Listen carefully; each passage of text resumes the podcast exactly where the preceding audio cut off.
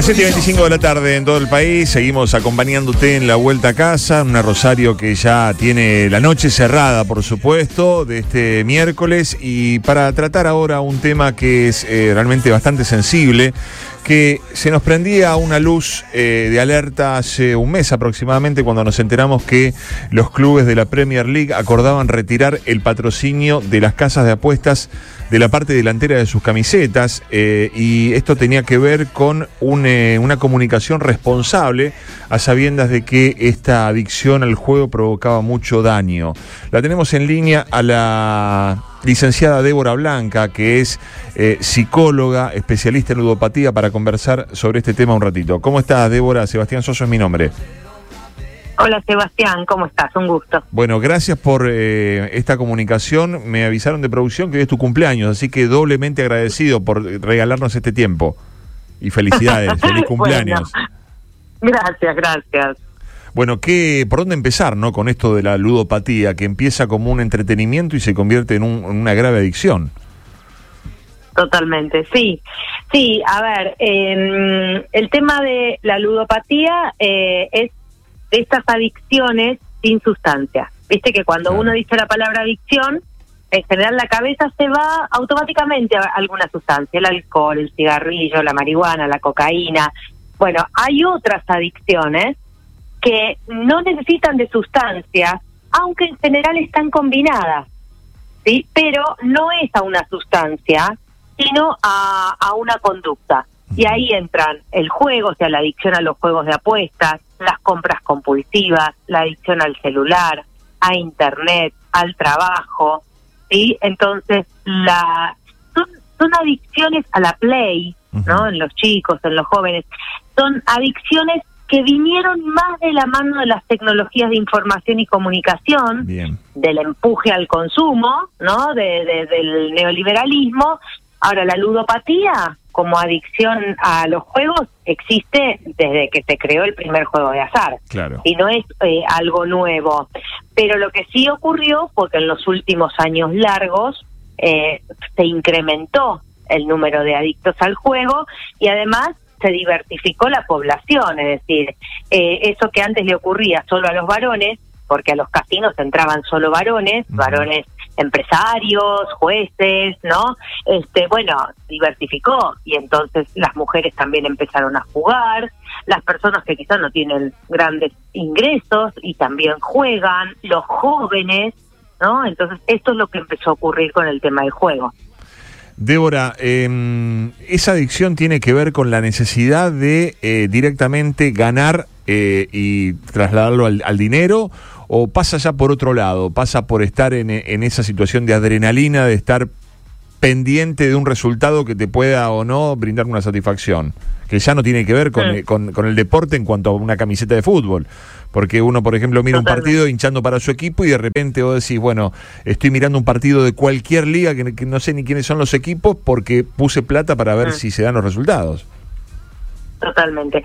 Si vos le preguntas a un jugador que primero, en general, hay un primer tiempo de juego social, o sea, donde el juego no es adictivo, sino que la persona, bueno, se divierte, se entretiene, controla cuánto dinero apuesta y cuánto tiempo de su vida pone en el juego, eh, después se va produciendo un pasaje, no en todos los casos, por supuesto, hay personas que juegan y siempre son jugadores sociales, así como hay gente que bebe alcohol y siempre son bebedores sociales, ¿sí? O sea, no, no, no por tomar una copa de vino alguien es alcohólico, no por jugar alguien es ludópata, pero en ese pasaje que se va produciendo, eh, por supuesto que el, el adicto lo que dice es que es por el dinero que juega, ¿no? Que lo que busca es ganar.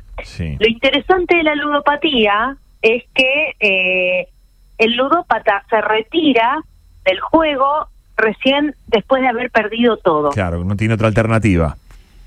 Eh, mira, a veces ganan.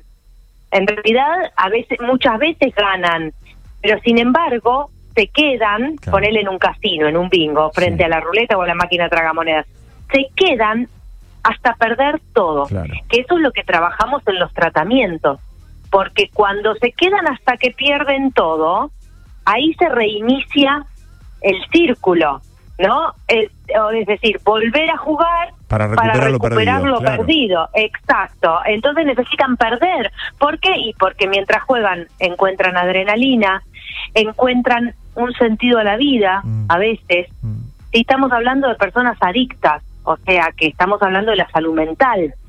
Eh, entonces, no claramente no es por el dinero, aunque digan que sí, no es por el dinero. Hay otros motivos que llevan a que alguien este, juegue patológicamente. Eh, te, quería preguntar, eh, ¿qué, ¿qué, harías si tuvieras un, una posibilidad de, suprimir lo que sea. Viene un gobierno mm, este, nacional y te dice, mira, este, queremos combatir este, la ludopatía, podés este, tomar la determinación que vos quieras. Vos me podés decir la que vos quieras, no sé, cerrar los casinos, lo que, lo, que a vos te parezca. si pudieras nombrar algo, aunque entiendo que por lo que decía el ludópata le cerrá el casino y se va a apostar con un amigo donde me llega más lejos la moneda, pero no importa. ¿Qué, qué, qué medida tomarías sí o sí si pudieras hoy? Eh, yo creo que eh, sería regular la regulación, la lo que tiene que ver con la responsabilidad. Ustedes cuando anunciaban esta esta información del principio y hablaron de la palabra responsable, eh, porque a ver, en los países donde el juego no existe, o sea, donde no no están permitidos los casinos, igual la gente apuesta. Lo que pasa es que es cierto que cuando si en una ciudad o en un pueblo, acá pasa mucho, este, no en lugares más pequeños no solo en la capital. Cuando abre un casino o un bingo, cambia todo en ese lugar. Cambia.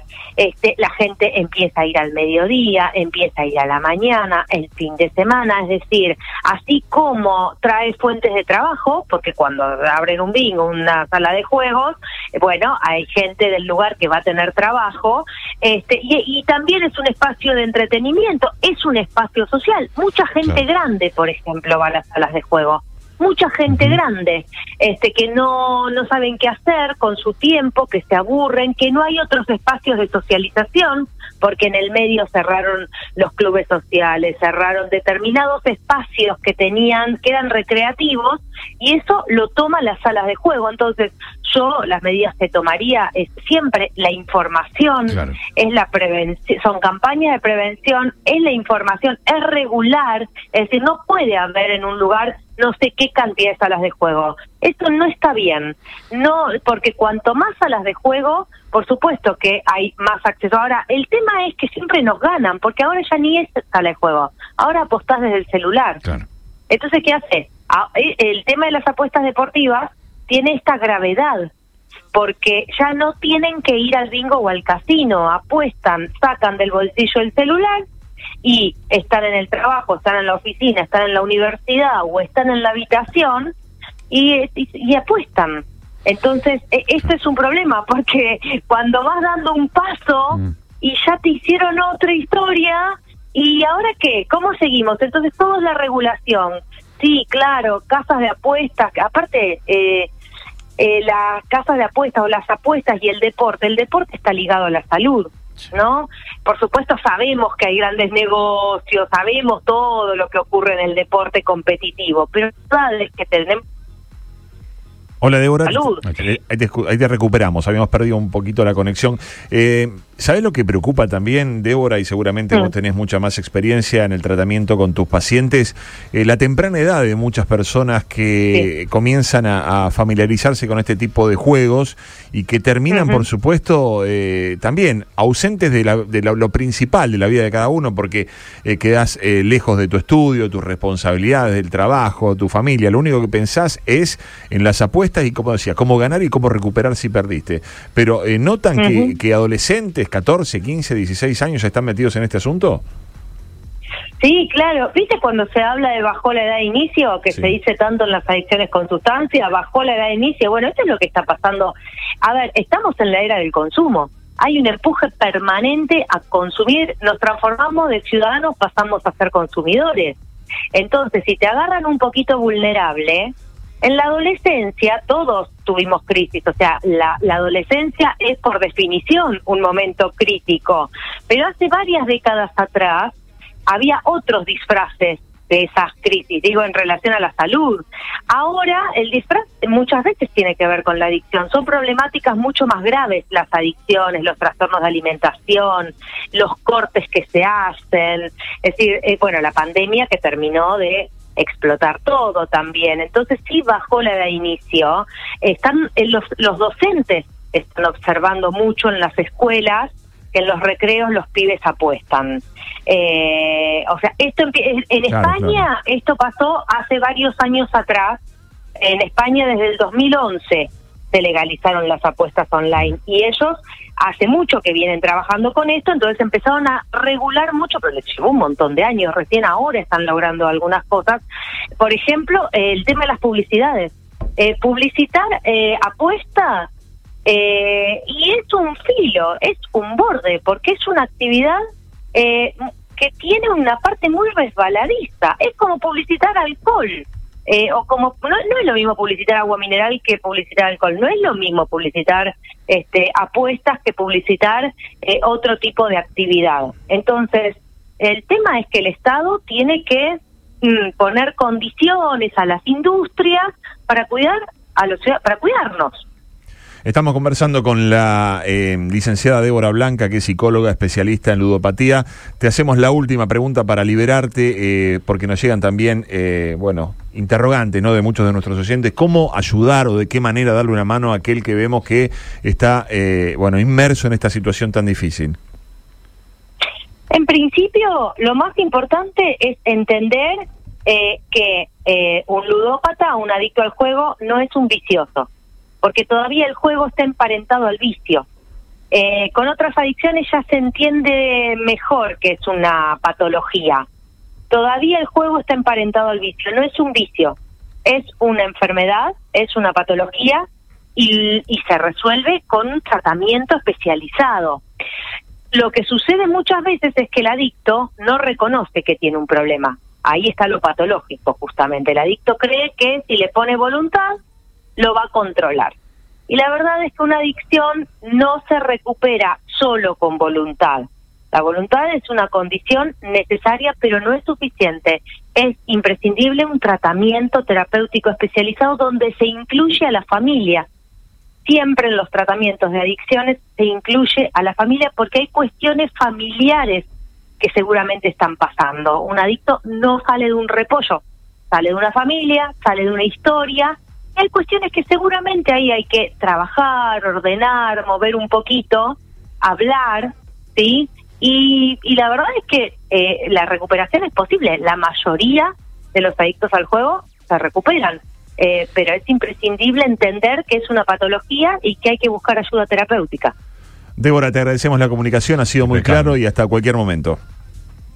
Bueno, un beso para todos. chao, chao. Gracias. La licenciada Débora Blanca, que es especialista, psicóloga especialista en ludopatía, un tema tan sensible y tan grave que comienza a verse cada vez más temprano en los jóvenes.